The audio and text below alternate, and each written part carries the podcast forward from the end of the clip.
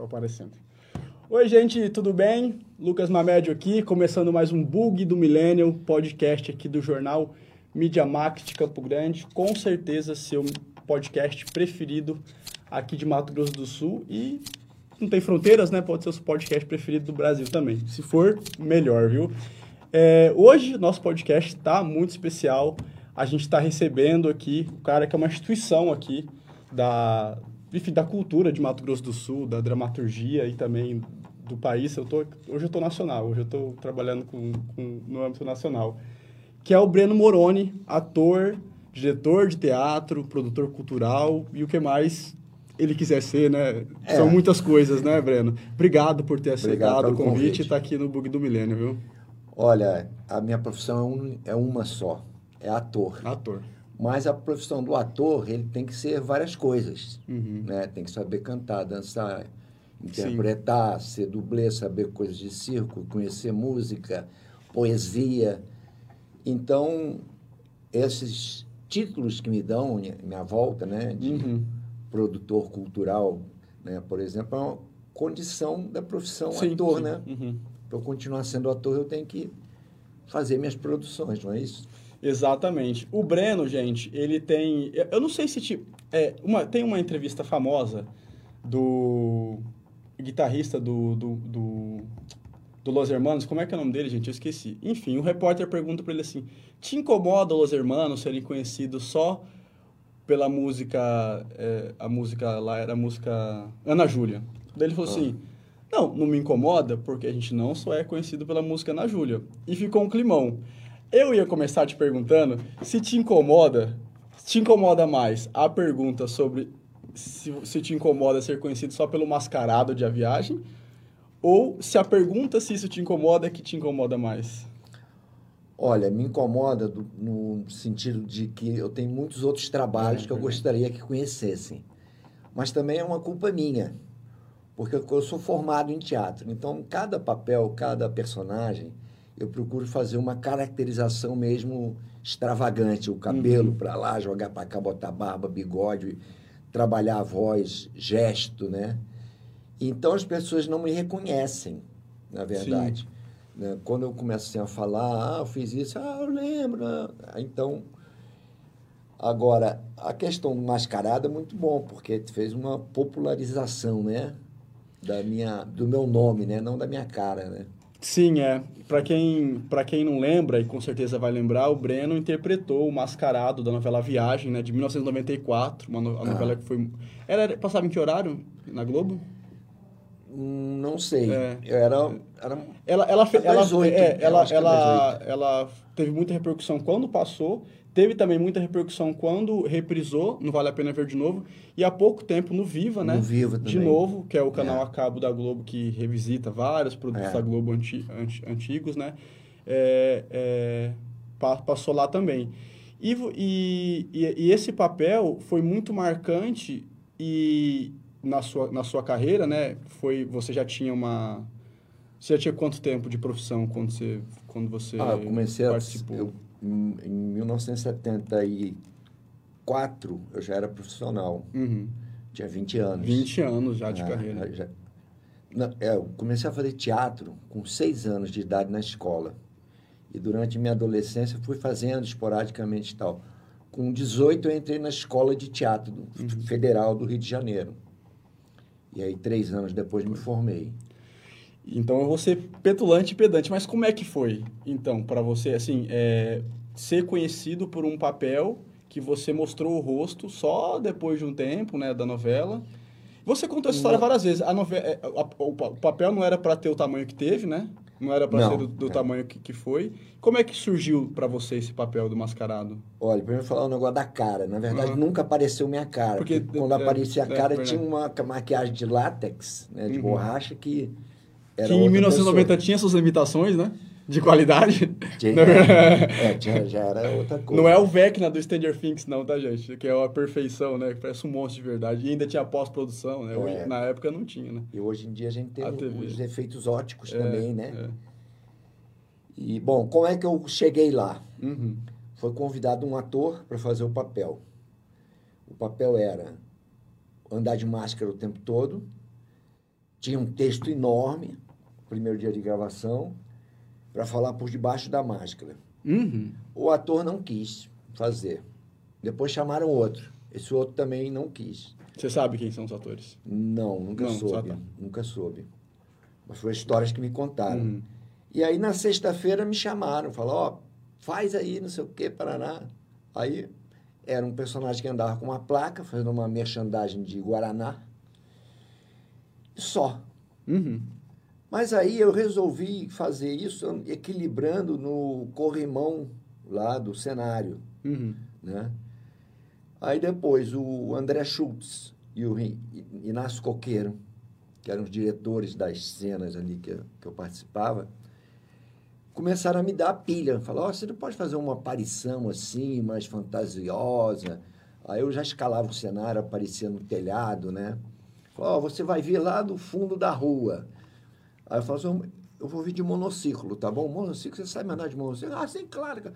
E aí a gente ficou amigo. Você foi dando camadas pro personagem na É. época. Uhum. E aí ele foi surgindo, né? Foi crescendo.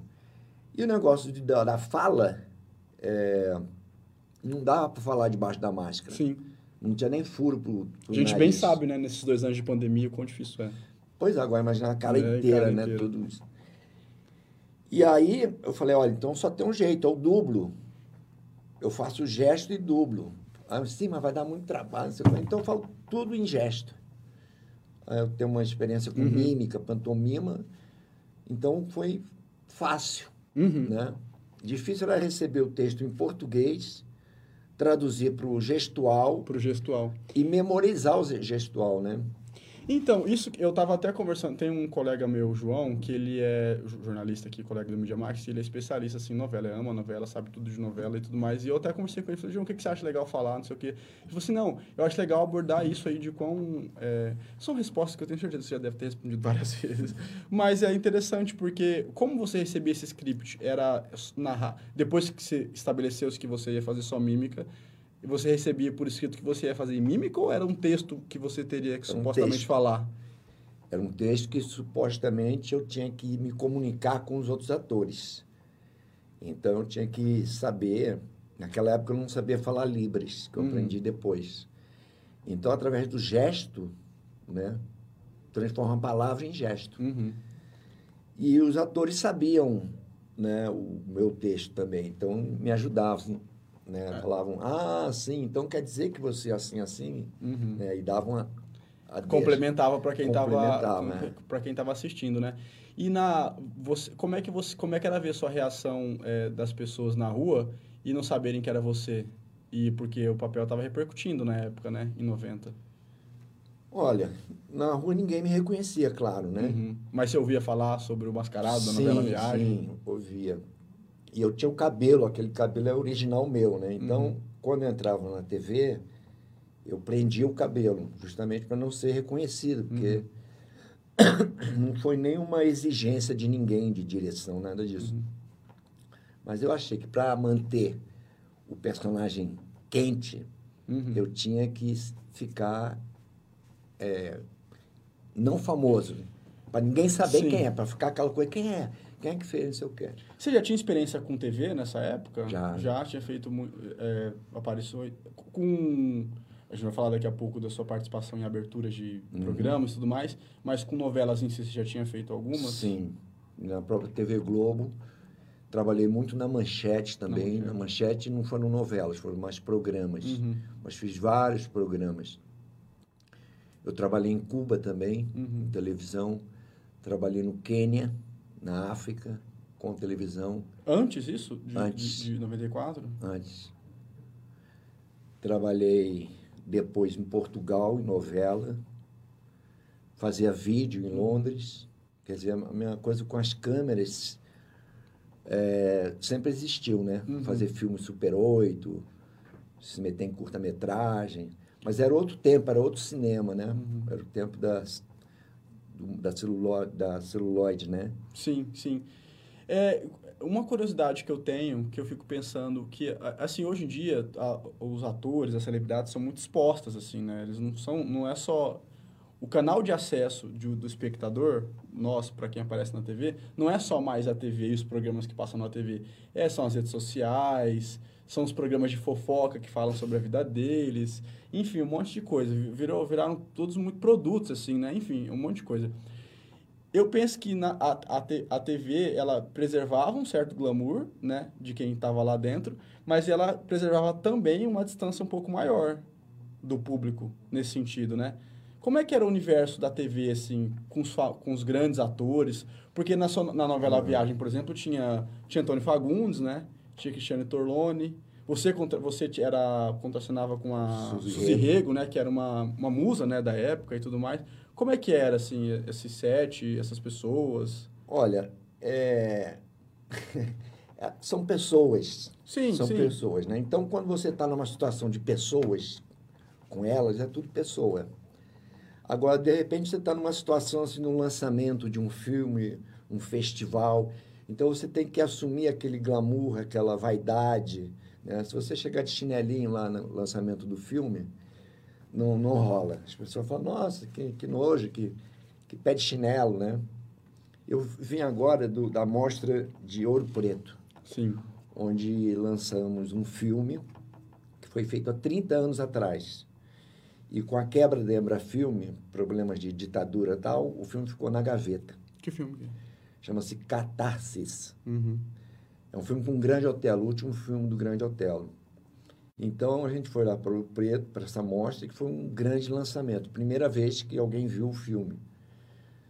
Inclusive a primeira vez que eu vi o filme. E o Grande Hotel é o Grande Hotel, né? Sim. Então o Grande Otelo é uma figura pública respeitável. Mas eu ia na casa dele às vezes. E na casa dele, ele era um cara assim, quer um cafezinho? Ah, poxa, uhum. É, era uma pessoa normal, né? Uhum. Então, assim, a gente às vezes tem que fazer o papel do ator. E alguns atores fazem esse papel 24 horas, o que é um erro. Aí entra a coisa da vaidade, né? Sim. Do soberba e tal a gente não pode se confundir muito isso. Uhum. Né? Tem atores que não gostam que os fãs falem com eles, que dê pedir autógrafo. Mas isso é, é preciso, é necessário. É, eu, sim, é total. Mas você acha que nessa época, na década de 90, 80 e até um pouco depois, quando você tinha, você estava no meio nesse universo é, o ator podia fazer mais merda, por exemplo, o ator podia fazer coisas que hoje em dia ele, ele estaria mais exposto para fazer. Você via coisas de atores que você não conhecia pessoalmente depois que passou a conhecer, entendeu? Porque hoje em dia tudo vaza, tudo aparece, é. né? E, Os pô, escândalos é, que você fala. É, e pô, ator tem fama de porra louca, ator tem fama de, de que, que enfim, todas, todas as famas possíveis de é. pessoas que não são, né, é, retilíneas, não sei como dizer isso, sabe? Pessoas que é, pagam seus impostos, pessoas que não usam drogas, pessoas que não bebem, enfim. Tem, faz parte do, do da, da, do, da mise-en-scène, né? Da, da coisa, da áurea, né? Dos, dos atores de, de cinema, televisão, no Brasil, televisão, né? Sobretudo.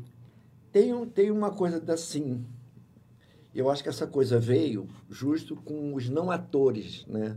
Eu vi uma época na, na televisão que o cara estava deitado na praia, passava um produtor, falava, não, que cara lindo, vamos botar ele na novela.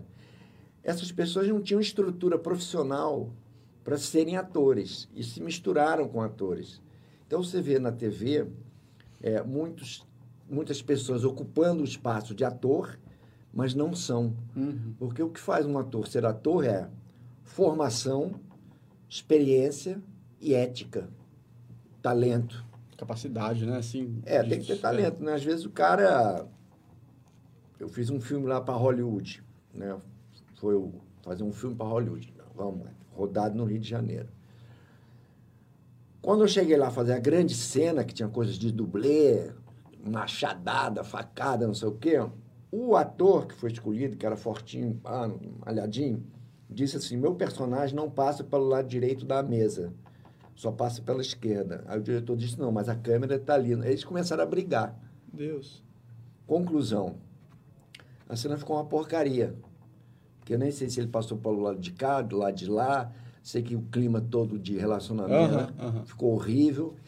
o diretor cortou a cena, ficou, eu nunca nem vi Uhum.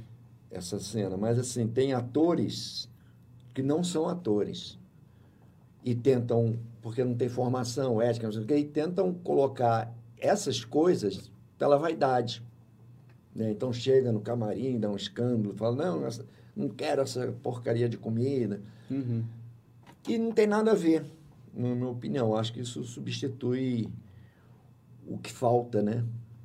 Falta conhecimento do texto, de repente, né? E da grandeza da, da, profissão. da profissão, né? É. É, a, a gente, há pouco tempo, né, teve o prazer de ver a Fernanda Montenegro assumir uma cadeira na ABL, né, na Academia Brasileira de Letras. E, poxa, toda a cerimônia de, de posse dela, né, de assumir a cadeira e tal, foi muito envolta disso, de, tipo, como é, a ABL reconheceu a importância da, da profissão do ator, né, e tudo mais. E a, ela tinha dado uma... Acho que foi no Faustão que ela falou sobre como a profissão está sendo perseguida e como ela é uma profissão libertária, né, e tudo mais. E, a, e, e realmente, é, pelo que a gente consegue, pelo que a gente percebe, você falou de um, de um perfil de ator que a gente vê cada vez mais, né, que são pessoas que já são celebridade antes de serem atores, pessoas que não ligam muito pro ofício, né, enfim, que dão mais valor ao quanto eles vão aparecer e não ao que eles vão fazer realmente, a Exato, qualidade é. que eles vão fazer, Mas né? a busca da fama, né? Uhum. A fama em si não é um problema, né? Ou você acha que é? Não, a fama é bom. É um, você está vendendo um produto, né? Eu vendo Breno Moroni. É um produto, além da pessoa. Quanto mais fama tiver esse produto, melhor. Mais você vende. Né? Mais as, as pessoas procuram, né? Indicam, conversam sobre, né? A fama faz parte. Agora, a busca só pela fama, você vai se dar mal, porque você fica famoso às vezes, por um tempo. E a fama de estar fazendo uma novela das oito é uma fama muito rápida. Passou, acabou a novela, duas semanas ninguém mais lembra de você. Então, a grande busca do ator não é ser famoso, e sim ser histórico Uhum. né? Charles Chaplin. Charles Chaplin não, não é famoso, é histórico, né? E a gente tem dentro em todos os setores da arte isso.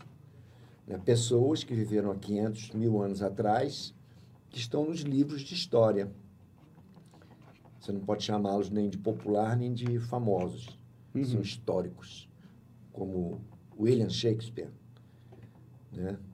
As pessoas nem leram as, as peças dele, mas todo mundo sabe. Sim.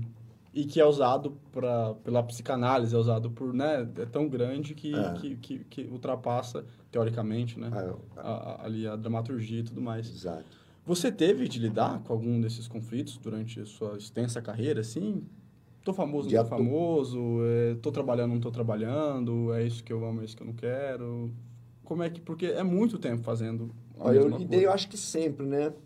Lidei sempre com isso, porque os atores também não, não, não demonstram que estão na, na pior, quando estão na pior, né? Eles atuam, você acha? Assim? Não, eles põem uma roupa bem bacana, entendeu? Sor- sempre sorrindo, ninguém chega lá no bar da, do teatro e diz, ah, tô na merda, não. Uhum.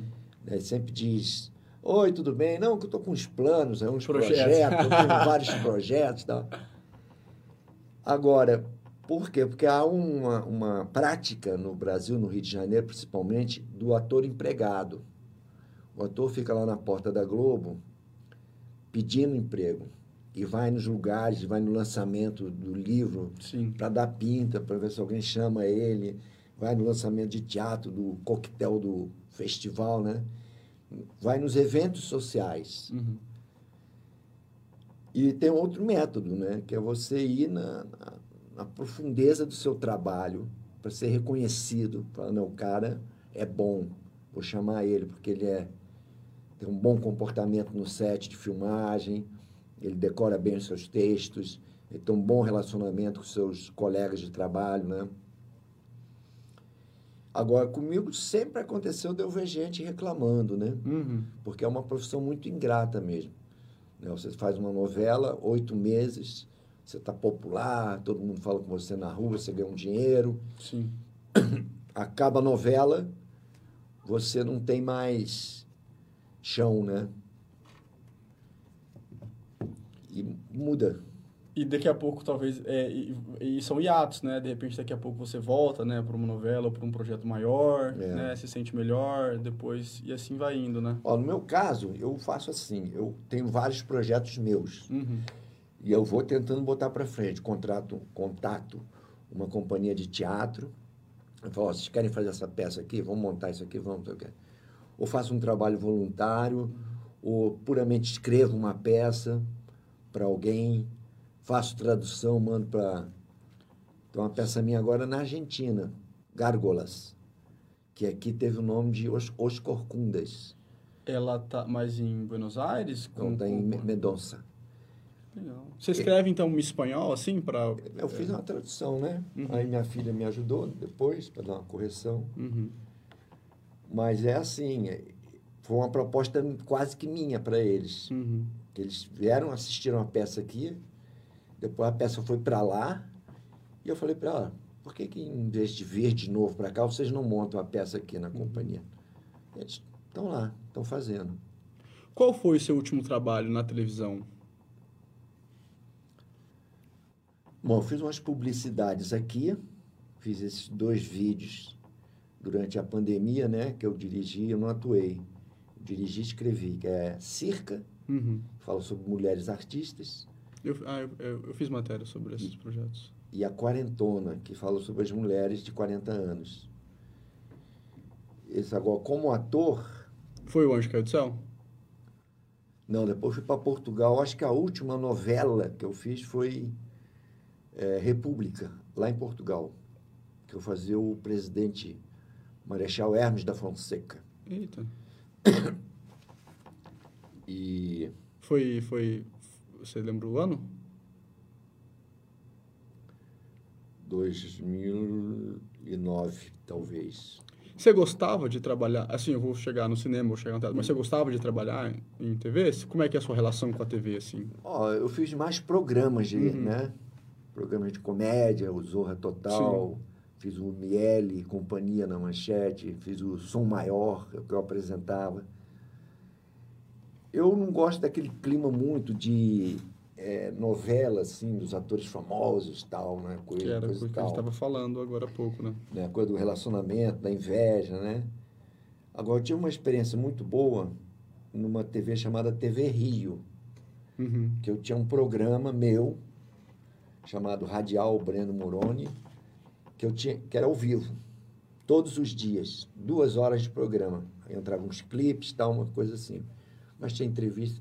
Ali que eu me desenvolvi mais Uhum. né? Foi assim a, onde está um orgulho, né, de ter conseguido fazer isso durante meses. Depois a TV faliu, entrou uma coisa de política no meio, religião, igreja comprou uma parte aí desmoronou. É, o- como é que é assim? é, como você vê a TV Globo é, enquanto uma, uma fábrica realmente de, de grandes produtos é, de dramaturgia, assim, grandes novelas e outros, você citou programas de humor também, né, entretenimento e tudo mais. Já desde a época em que você participava, ela já era uma potência, continuou sendo, né? Hoje em dia tem mais competição, tem as empresas de fora, os streamings, mas a Globo é a Globo e todo mundo É. continua falando dela, né? Você que te- esteve lá dentro, assim, como é que você vê a, a- a Globo nesse sentido? Olha, con- continua sendo uma indústria poderosa e crescendo cada vez mais, né? Porque os braços da TV Globo não ficam no Brasil, né? Às vezes eu recebo umas planilhas de vendas, né? Aí falou, ó, vendeu o clone nos Estados Unidos, vendeu um programa, a novela tal em tal país. E aí vem uma listinha e você vê que eles vendem mesmo. Uhum. Tem todos os 100, 170 e... Agora não sei mais quantos países existem. Mas, mas cento e tantos compram novelas, né? Então, tem um mercado muito grande. na, na hoje em dia né existe um, um cuidado assim muito grande com quem trabalha na na, na, Globo e outros tem o compliance, que é um setor das, igre da, das igrejas, das empresas que cuidam de casos de assédio, por exemplo, fazem investigações sobre condutas éticas e morais dos funcionários e tudo mais, para desembocar, talvez, demissão, advertência e tudo mais. É, e, e, ainda assim acontecem casos, né? Como é que era o clima na, nos bastidores da, das TVs, né? Nessas grandes produtos? assim, da relação com diretor e ator? Você chegou a testemunhar, ver assédio, não só sexual, mas assédio moral, sabe? Desrespeito à, à, à pessoa que está ali, aos outros técnicos mais. Como é que era isso? Você via Olha, o, o assédio sexual você não fica sabendo, né? Mas a gente ouve falar. O moral eu já vi. Assim como existem atores que estão ocupando espaço de atores, mas não são, existem também os diretores. Então, eu conheci alguns diretores que não tinham talento, na minha opinião, nem conhecimento técnico uhum. de televisão, enquadramento, de lente, de luz. E eles sobrepunham a essa deficiência justamente a coisa da vaidade. Uhum. Né? Então, eu conheci diretores que gritavam, xingavam, humilhavam os atores, né? Eu já tive uma experiência com um diretor muito famoso, que eu tinha que fazer uma cena numa mesa, conversando com um cara. Uhum. Durante nove dias eu me vestia, me maquiava, o cabelo tal, não sei o quê, e ficava esperando. Ele não fazia cena. Nossa. Tudo bem. Nove dias. Aí eu fui fazer outra cena lá. Aí eu gaguejei o texto, entendeu? coisa completamente normal, corriqueira. Uhum. E o homem ficou brabo, ficou um, me xingou, me humilhou, mas era a última cena. Então eu falei, olha, eu vou ficar quieto. Porque deu vontade de tacar a mão na cara dele. E ele, a gente vê que ele não tinha competência, sabe? E brigava mas com todo estabilizou? Você conseguiu fazer a cena? Fiz, fiz. Uhum. Depois, na segunda vez eu falei o texto normalzinho. Uhum. Né? E o gaguejar é visto Hoje em dia, o suspiro, o, a tossezinha, a pausa, como natural. Uhum. Né? Antigamente os caras falavam o texto certinho. Como se as pessoas falassem assim também. Hoje em dia você não, ó, deu uma tossidinha, né? Uhum. Isso torna natural. Então uma gaguejada no texto, hoje em dia é vista como bom. Às vezes até busca-se isso, né? De alguma forma, nessa é. naturalidade, né? Uhum. Um bom suspiro é bom na cena. Uhum. Dá um momento que o espectador fica pensando o que, que ele está pensando, o que, que ele vai fazer. E, e, e, essa, e essa. Imagino que isso de, devia ser mais comum e mais possível antes do que agora, né? Assim, né? Por conta justamente dessas questões, né? Existem uns holofotes são ma maiores, né? As pessoas denunciam mais. Ou você acha que ainda existe, assim? Olha, eu acho que ainda existe. Tem uns caras que ainda têm essa acha que diretor é o chefe. Diretor não é chefe, diretor é diretor. Ele direciona a maquiadora, direciona a figurinista, direciona o ator. Não tem essas, essas, essa coisa de eu que mando, eu que sei, né? Quem paga a conta não é ele, é. né? E alguns atores ainda têm essa relação com o diretor. Tem grandes atores também, grandes que eu digo assim, atores muito famosos, né? Cheio é. de privilégios também. Tem isso, assim, nessa relação. É, tem gente que ainda vive no, no na coisa do, do Oscar, né? Quer uhum. ganhar o Oscar. Não tem, assim, a, a... Quero fazer um trabalho sobre crianças desaparecidas. É isso que eu quero fazer. Eu quero fazer um filme que vai motivar, que vai chocar, que vai ajudar muito. Que, eu quero que, fazer um filme Falando em grandes famoso. atores, quem são os grandes atores que você já contracenou, assim, na sua opinião, Breno? Você citou Otelo, por exemplo. Nesse filme você contracena com ele? Sim. Uhum. Sou eu e ele dividindo o mesmo personagem. Eita. Olha, o Tarcísio Meira, fiz o Boca de Ouro com ele. A Tereza Raquel, fiz Abolição com ela. Natália Timber. Olha, eu conheço quase todos os teus figurões, né? E teve a oportunidade de trabalhar com eles também? Sim, com todos. É, eu, sempre, eu nunca aceitei fazer papelzinho pequeno, sabe? Uhum. Assim, esses que ah, faço qualquer ponta. Para ir trabalhando, para ir fazendo. Já até fiz, né? Mas Não é, Evita. um- tem, que ter um personagem, né? Aham. Eu não escolho assim, ah, eu quero fazer a novela, vem fazer uma novela. Não, qual é o personagem? Depois que eu pergunto quanto é que eu vou ganhar, primeiro Aham. eu quero saber o que, é que eu vou fazer. E né? pagava bem? Quanto, você lembra quanto você ganhou pra fazer o... Não. Voltando ao mascarado, não? Não, Não pagava bem ou você não lembra? não pagava bem, eu não Ah. lembro quanto.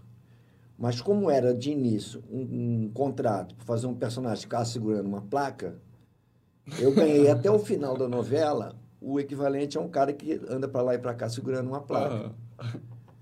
Mas eu nem me importava muito com isso, né? Porque o barato estava em fazer aquele personagem, né? Todo dia ir para casa, ficar pensando, ligar para os diretores, né? Dar ideia, ir na casa deles. E os atores que contracenavam com você compravam a ideia também? Gostavam, curtiam, entendiam? Ou não? Tinha, todo mundo gostava de mim. Aham. Tinha só um que fala assim, eu não entendo. Ele faz assim e todo mundo já entendeu tudo. Mas esse assim que eu fazia tem uma formação, né? É, eu fiz um curso de gesto e movimento antes de entrar para a escola de teatro. Mas ele falava isso por quê? Ele falava... Porque ele achava que... Mas você contracenava com ele? Sim. Quem quebra? Não posso falar que Pode sim. antiético. Depois eu mando no inbox. Conhecido, conhecido ele? conhecido, conhecido. E Vou pegar o núcleo do Breno nessa novela e vou olhar um por um. um por um vai É, selecionando. Pessoal, vê aí também, Loura, pessoal. Aham. Mulher. E... Ator homem, você falou ator. É. Agora, é isso. tô- Você fazia, ele falava, você fazia assim? É, faz, faz qualquer gesto, todo mundo já entendeu tudo. Cristian, tem um gesto que eu vou fazer pra você que você vai entender bem.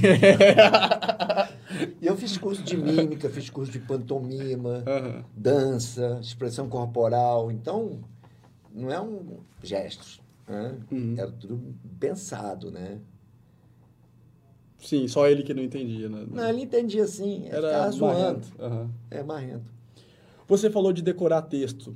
É, você, se- você tem facilidade para decorar texto? O cérebro fica treinado? Eu fico pensando nisso. Fica. Porque a gente, às vezes, jornalista que lida com. Às vezes aqui a gente lê TP, né? O teleprompter. Às vezes, muito raramente, tem que decorar alguma coisa para falar. E é sempre um problema, né? Assim, é uma questão para muita gente decorar um texto e fazer ele com naturalidade. É. O ator, ele faz só isso, na verdade, né? Assim, só isso não. É, faz bastante isso, não, né? é, mas é, uma, é essencial pro ator, né? Ler um texto e decorar É. um texto, né? Você tem que de- é, ter boa memória. Uhum. Agora, você tem técnicas, né? Eu, por exemplo, eu decoro falando alto. Então, eu me escuto falando o texto. Então, eu, pe- eu pego a musicalidade. Depois, você pode... É, então, me- memória fotográfica. Você memoriza o, formato aham. do parágrafo. Aham, aham. Você quase que lê aqui no imaginário. E outra coisa é saber substituir palavras, né? Improvisar. Não falar, ah, deu errado. Entendi. Se deu errado, você vai e volta e dá a volta e continua, né? E, e tem que ter, e penso eu, tem que tomar cuidado para não ficar falado, né? Tipo assim, só parece estar tá reproduzindo um texto, né? É. Você tem que interpretar aquele texto de modo que parece que você esteja falando assim e tal, né? Tem que primeiro ler, entender o texto, né? Às vezes tem uma pessoa que não compreende o que é está lendo, né? E fala mecânico, babá. Agora, se você entender o texto, você sabe para onde aquele texto está indo, o que, que aquele personagem está querendo dizer. Então você vai naquele caminho também. Uhum. Então, se você pegar essa frase aqui e colocar aqui, depois essa aqui aqui, às vezes não muda, não muda nada.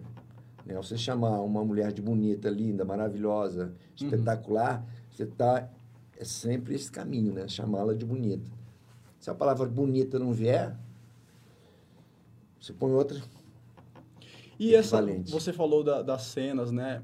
É, esses bastidores eu acho muito legal, porque s- são coisas que a gente não imagina que tem, né? Ah. Numa, tanto em filme também, eu acho que imagino que seja assim, filme ou TV. É, essa, é, é, você às vezes vai para gravar uma cena, mas não é, não é aquela cena não roda e você fica pronto lá esperando. Muitas vezes você fica em, em função de uma cena durante muito tempo, assim, né? É, é, cinema tem muito disso. Uhum. Então, o que é que eu faço? Eu pego um banquinho, sento a dois metros da equipe de fotografia. Uhum. Dois, três metros. Os caras lembrar de você. Não, para ficar ouvindo e aprendendo cinema. Hum. Né? Porque ele fala, ah, faz assim, não sei o que. Aí, no intervalo, eu vou lá e pergunto, o que, que é isso que você falou? e os fotógrafos gostam disso também. Uhum. Porque eu vejo que é um ator interessado no trabalho dele, né? Tem ator que ia chegar lá, nem dá bom dia, já vai fazer sua cena, depois fica no camarim se abanando. E eu fui estudar fotografia com esses, alguns desses é, fotógrafos, né? Para quê? Não para virar um fotógrafo, mas para saber que ele botou a lente 50, qual é o efeito que vai ficar em mim. Uhum.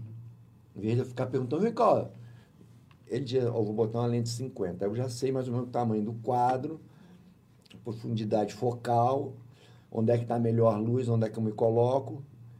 Você já tem mais. A sua, a sua filmografia são mais de 80 filmes que você fez na sua carreira. Entre curtas, longas, média-metragens? Em média deve ter um ou dois só. Entre, a maioria foi longa metragem uhum. mesmo. Porque o curta-metragem não tem mercado, né? Sim. Você não consegue vender. E o longa é, também tem mais personagens, né? Quase uhum. sempre. E aí eu tenho uma formação de dublê também, né? Tem registro de assistente de direção, de estagiário de efeitos especiais. Você já fez muito trabalho como dublê? Já. Todos os filmes que eu fiz, eu mesmo fui meu dublê, nunca usei um dublê. Nosso Tom Cruise. Tom Cruise que diz que é assim. É, é. ele é assim. Aliás, tá muito bem. Tom Cruise no último filme sem camisa, caramba. Tudo, né? O cara tá... Hollywood rejuvenesce. Eu ouvi hoje uns comentários da minha filha sobre isso. Sobre o Tom Cruise? É, Ou sobre... Sobre ele tá bonitão ainda e é. tal, não sei o quê. Não, porque ele, ele é, de, é... Você viu? Você já viu ele, como é que ele tá agora? Não. É, é, de, é impressionante. Poucos. Tá novinho? Tá novinho, novinho. Eu não sei o que que é. É o tal do peeling, não sei o que que é. Alguma coisa ele dinheiro, faz. Né? É dinheiro, dinheiro. Ajuda. É muito dinheiro. Mas no caso dele, é muito... Muito... No, é, rejuvenesceu demais, assim. Mas essa questão do dublê, é, você é cenas de ação também ou cenas mais tranquilas? Não, é cena é? de ação radical. Eu montei uma equipe de pesquisa em Londres. Eu e meu amigo Bin Mason. A gente já vinha da acrobacia, né? E fogo, pirotecnias e tal. A gente foi misturando e fazendo pesquisa. Depois vim para o Rio de Janeiro e montei um curso, curso para dublê, uhum. que foi um sucesso, porque a gente fazia de tudo, enforcamentos, atropelamento simulado, tudo que a gente tinha feito já, eu uhum. tinha feito na Inglaterra.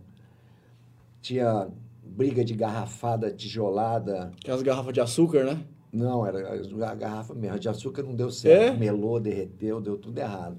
É, a gente foi num... Garrafa de verdade mesmo. De verdade. Dá para quebrar com segurança na cabeça de alguém uma garrafa não, de verdade? Não, a gente não quebrou na cabeça. Ah, tá. Tinha, chegamos ao quebrasse no muro. Ah, entendi. Né, tem uma posição certa. E ameaçar. Mas tinha, a gente pendurava umas pessoas na, na, nas árvores, em frente à casa dos estudantes, enforcadas. Né? As pessoas saíam da curva e viam três enforcadas. Assim, né? uhum. E fizemos um homem-tocha e eu trouxe isso tudo para o teatro. Né? O Homem-Tocha, por exemplo, a gente fazia toda noite lá no Teatro Oficina. A peça terminava assim, com, a, com eu pegando fogo. Com segurança? Sim, três contra-regras para fazer... Que trabalhão. Com bastante eu fiquei interessado nisso. Você, a gente começou a conversa pelo meio da sua, da sua carreira, basicamente, ah. foi em 94 por conta da novela. Mas como é, você morou é, fora do país? Estava contando até um pouco antes de a gente começar aqui que fez uma viagem de carona, de no, impensável hoje em dia, né? Não sei se nem dá para passar, é impensável. Você morou, você morou em Londres quanto tempo? Cinco anos. Cinco anos. E na década de 70? Eu fui para lá em 76 voltei em 81, quase. Foi, foi, foi trabalhar? Eu fui estudar, né? Uhum. Mas aí tinha que trabalhar também, né? E eu consegui trabalhar em arte, né? Eu fiquei só um mês, assim, fazendo uns bicos em hotel, não sei o quê, mas eu já vinha... E conheceu muita gente legal lá em Londres, assim? Sim. Foi ali que eu conheci a, o segmento circo. eu fui fazer umas aulas de acrobacia, estava fazendo acrobacia, mímica e tal. Falaram, olha, tem uma aula de clown que tem acrobacia cômica. Aí eu fui. Em poucas semanas eu já estava trabalhando na companhia do professor, que era diretor uhum. de uma uhum. companhia muito boa, bem famosa, e que circulava a Europa toda. Então, eu ficava de boa, passeando, ganhando dinheiro, fazendo as peças. Era uma companhia de repertório, né? Uhum. Tinha uma meia dúzia de peças prontas que a gente encaixava, né? O musical, o infantil, o drama, comédia. E aí eu viajei bastante com essa companhia. E você ficou esse tempo todo lá sem vir para o Brasil ou você chegava a vir? Não, eu só vim dessa vez aí em 79, que eu vim Conta. de Nova, Nova uhum. York até La Paz, na Bolívia, por terra. Cabeludo, com a mochila nas costas, pegando carona. E com sorte, né? Ou não? Teve algum problema a, na viagem? Não, a minha, a minha sorte foi o seguinte, que eu levava um monociclo comigo. Então, Aí você então fazia um, um dinheirinho. É, ou fazia um dinheirinho na praça, rodava uhum. um chapéu, ou na beira da estrada, eu fingia que eu estava indo de monociclo até o Brasil. Uhum. Aí passava um carro, dois, três, um dos três paravam. Para você tá perguntar? Pra... Tá fazendo o quê? Vai para onde? Aí eu contava rapidamente a história e me davam carona. Eles se compadeciam. É, porque eles viam que, que era um maluco, mas não era, era um maluco beleza, né? Ficaram com dó da... Agora, depois, com esse meu amigo que fez o, o dublê lá em Londres, o Bill Mason, a gente resolveu fazer outra, pela África. Então, saímos de Londres, fomos até o Quênia, que é na costa. Então, passamos o, deserto de Saara todo, uhum. descemos o rio Nilo, e na mesma onda, mochila, tinha um cabelo mais curto, Poxa, isso é um negócio que todo mundo sonha em fazer, né? Essas coisas de viajar com um amigo, viajar fazendo dinheiro, mas tem que ter talento, tem né? Tem que ter planejado, né? Vocês planejavam bem? O Bin Mason planejava Mas essa tudo. sua vinda de Nova York para cá, você não planejou? Não tanto. A gente olhou mapas, viu assim, a, onde era a coisa principal. É para cá. É, a gente ia aos poucos, né? Demorou Mas... quanto tempo para você chegar no, de... até, o, até o Brasil? Nessa ah, última? Depois voltei para Londres, já tinham passado uns quatro meses. Demorou uns três meses, provavelmente. Agora, aconteceu assim, que eu fui com o meu amigo, Tony. Chegamos em Nova York. Aí ele encontrou uma ex-namorada. Ela disse, eu vou também. Ela falou, ó, três de carona não dá certo. Então eu vou sozinho e vocês dois vão juntos. Aí, você, dizer, muito mais corajoso você, realmente. Eu vou falar agora, eu acho muito legal isso. Ah. Tá no Media Max, gente, no ar. Entrou hoje a matéria publicada pelo Leandro Marques. Aliás, um abraço, viu, Leandro? Porque foi o Leandro que lembrou. Eu tinha falado com o Breno antes, mas ele falou: não, traz, traz, que o papo vai ser bom, vai ser legal. E deu certo, deu certo finalmente. E ele publicou hoje, aproveitando que o Breno está aqui, uma matéria só. Já, a imprensa local já fez várias matérias sobre a sua carreira, sobre coisas específicas que você faz, sempre que você lança alguma coisa. Mas essa matéria, gente, é só sobre as aberturas, os trabalhos de novelas e programas que você participou. Que é que você fez muitas, né? Muitas aberturas, né? Muitas e muitas. E o título é que Nostalgia, as aberturas de novelas, trabalhos memoráveis do ator Breno Moroni. A matéria tá super completa. Tem tá no tá, tá no Instagram do do Media Max, tá nos stories do Media Max uhum. e também tá no Media Max, no Media Mais, né? Que é o nosso, nosso caderno de cultura aqui do, do Media Max. Então, bem clique lá e prestigiem. Lá tem todos, tem muita foto, tem vídeo pra caramba, muito vídeo de abertura. Estou vendo aqui, ó, só que Eita. são mais de 10 links. Eu ainda não vi. Tem, Uma grata surpresa saindo Domingão do hoje. Faustão, Salvador da Pátria de 88, Domingão do Faustão de 88. Aqui ela faz, âncora do jornal, TV Pirata, você fez TV Pirata também, também né? Puxa, é. é. muito legal. Sassaricando. Pirata da Perna é. de Pau. Enfim, gente, leiam porque tá muito boa a matéria. E eu queria que você falasse um pouco disso, né? Esses tra são trabalhos mais curtos, mas que também realmente. A abertura de novela é um negócio que ficava muito marcado na, na, na cabeça das pessoas, né, antigamente. Olha, são trabalhos mais curtos, uhum. mas nem por isso são rápidos. É a, a primeira abertura que eu fiz foi Champanhe Demorou três meses. Champanhe, é verdade, está aqui. Para fazer um minuto. porque tinham efeitos de chroma key, que era uma novidade na época, tinham os efeitos de voar, né? Tinha toda uma mecânica também, não era só a questão da câmera do chroma key, né? Uhum. Eu que fiz todos os desenhos tal das pessoas voando, eu tinha equipamento, né? colchonetes para dar saltos, coisas. E esse foi o melhor aprendizado que eu tive em televisão, trabalhar com a equipe do Hans Donner. Famoso vinheteiro, né? É, o Hans Ar- Donner ar- artista. é mesmo um gênio lá na frente. Ele tem uma, um conhecimento avançado. E ele só trabalhava com gente especial, né? A equipe dele era genial, todo mundo muito educado. Não havia limitação de verba, Uhum. Não havia limitação de ideia. Falar, ó, compra um elefante que eu quero botar aqui. Bora. No dia seguinte de manhã estava lá o elefante. Nunca aconteceu. né? Mas Infelizmente, equi- Equipamentos. Eu Aham. falava, ó, vamos comprar não sei o que assim. E eles topavam, né? E a gente ficou amigo. Aí aconteceu a mesma coisa da viagem. Eu sugeria, eles perguntavam. E naquele tempo eu tinha um bom domínio corporal, né? Uhum. Então, ele usava muito, Hans essa coisa da mímica, né? Por exemplo, a abertura do De Quina para a Lua.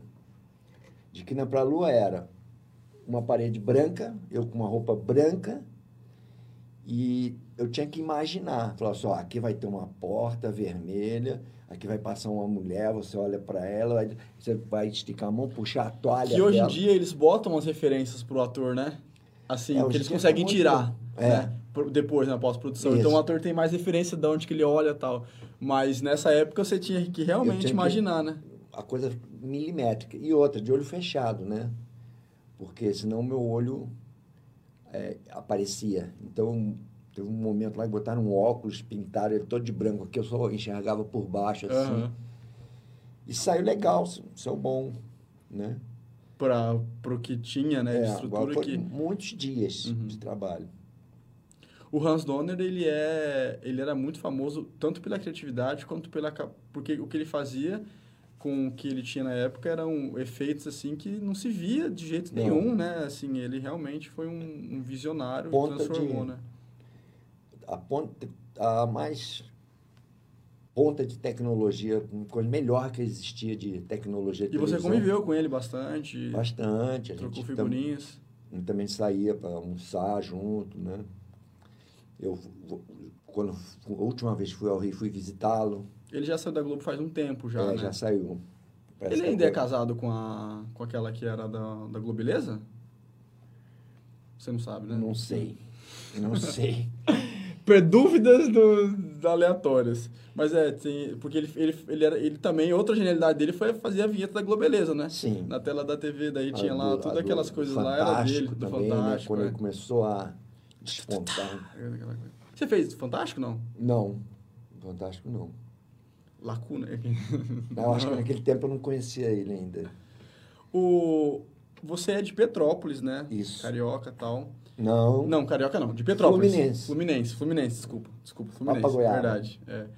E, e como é que veio parar aqui no nosso querido estado de Mato Grosso do Sul, em Campo Grande? Como é que é essa sua vinda para cá?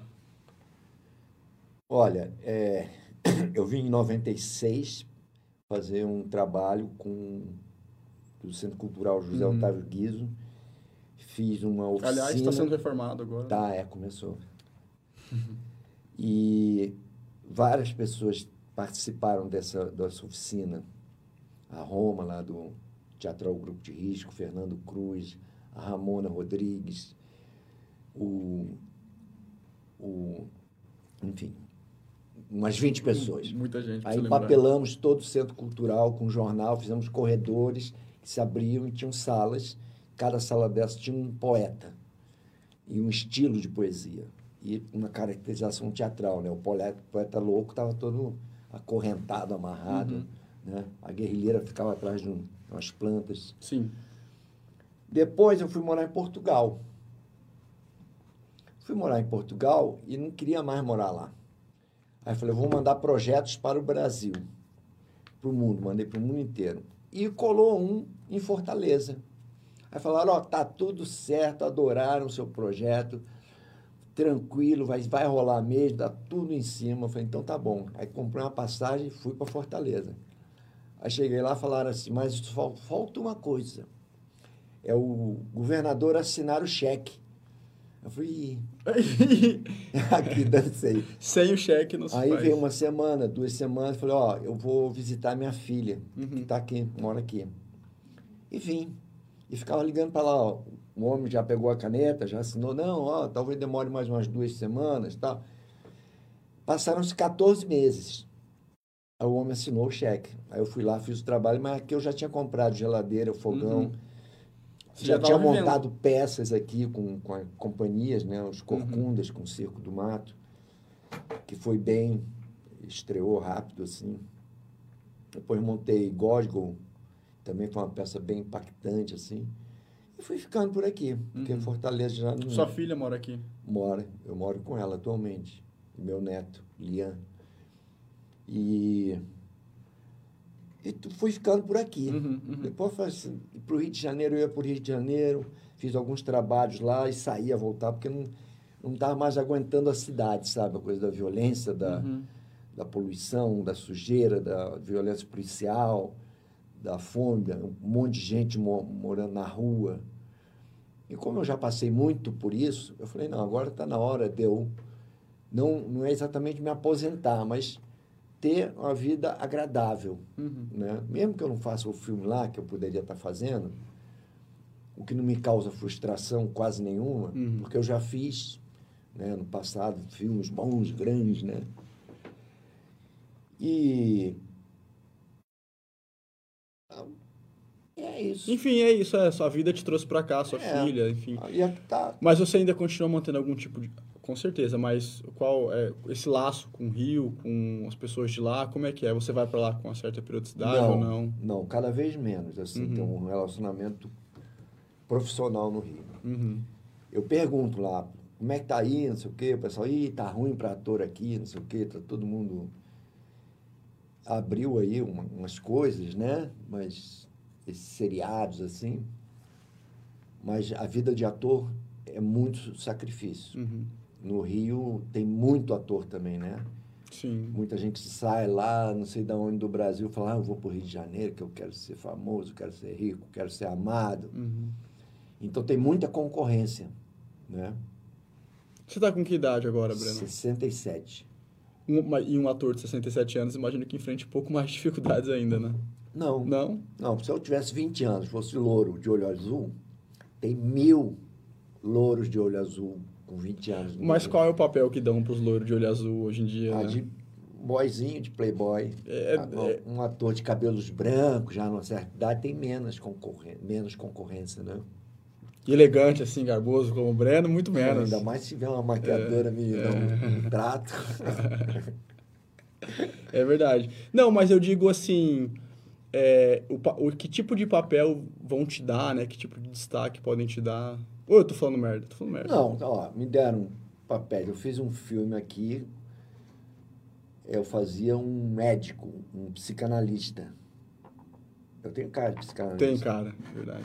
Não sei nada de psicanálise, mas... Os piores conselhos possíveis, as piores orientações. E era em cima de uma pessoa viva, né? Eu tinha que pesquisar a pessoa. Eu fiz um papel de velho surdo também. Você faz os, os, famosos laboratórios? Você é desses atores da imersão, vivem o personagem, ou tem o meio termo, ou não? Não, eu não faço aqueles laboratórios de teatro, mas eu vou fundo na pesquisa. Né? Se o personagem, vou fazer um italiano, eu só vou comer massa até terminar Sério, o trabalho. Não? É. Putz, que sacrifício, Breno. Nossa, que difícil que é o seu laboratório. Mas assim, é, eu ligo a televisão né, num canal italiano, eu leio em italiano, eu vou conversar, procurar alguém para bater papo. Uhum. Se é um personagem histórico, eu vou atrás da família. Né? Eu acredito que tem fases na vida do ator. Né? Primeiro você imita início de carreira, né? Fala assim, eu vou fazer um médico, então vou me vestir de branco tal. Depois você começa a aprender Stanislavski. Então você compõe um personagem. E depois tem uma outra fase, que é uma fase kardecista, que é o que aconteceu na viagem. com o personagem lá no uhum. mascarado. Que a entidade, a personagem, ela incorpora em você. Você não fica, ah, agora eu vou virar o rosto para lá e uhum. fazer assim. Não. A coisa acontece. E realmente acontece, porque muitas vezes, as pessoas que fazem teatro sabem disso, você sai de cena e não tem noção do que, que você fez. Parece que você estava num sonho. Um transe, né? É. E isso acontece comigo. Assim, de entrar num transe. E aí eu vou para casa sem lembrar nada. E aí vão vindo momentos, né? Depois que flashes. vê... E aí eu começo a me, me lembrar, né? Perfeito. Você está você tá, você tá com algum trabalho permanente agora? Como é que está essa sua... Olha, eu tenho essa companhia lá em Mendonça, na Argentina. Eu tenho uma companhia chamada Artivistas, que é todas de deficientes visuais. São todos atores, músicos, bailarinos, cegos. E a gente está tentando, há um ano e meio, eu estou de forma voluntária, levantar essa uhum. companhia, uhum. mas já tem resultados, né?